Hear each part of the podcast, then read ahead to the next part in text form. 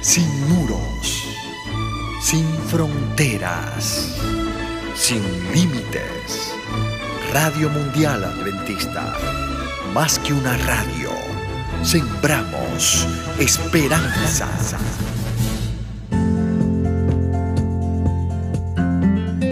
Hola querido, Dios desea escuchar lo que le tienes que decir.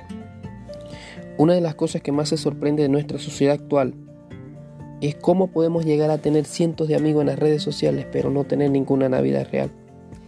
Uno de los principios básicos de la amistad es llegar a conocer a la otra persona. Es importante, querido, de que tú puedas conocer, puedas invertir, puedas eh, colocar todo lo que está a tu disposición por conocer a, a, tu amigo, poder conocer a, tu, a la persona en la cual estás invirtiendo una amistad, puedas a diario hablar y conocerse más. Porque algo así ocurre con Dios también. Él desea que pases mucho tiempo con Él, cada día, para sencillamente contarte cómo te va, cómo van tus, sueños, cómo están tus alegrías, tus penas también. Y sabes, lo mejor es que no hace falta una app para esto. Puedes tener un tiempo con Dios, puedes tener un good time con Dios cada día. El apóstol Juan dice en 1 de Juan 5:14, esta es la confianza que tenemos al acercarnos a Dios, que si pedimos conforme a su voluntad, Él nos oye.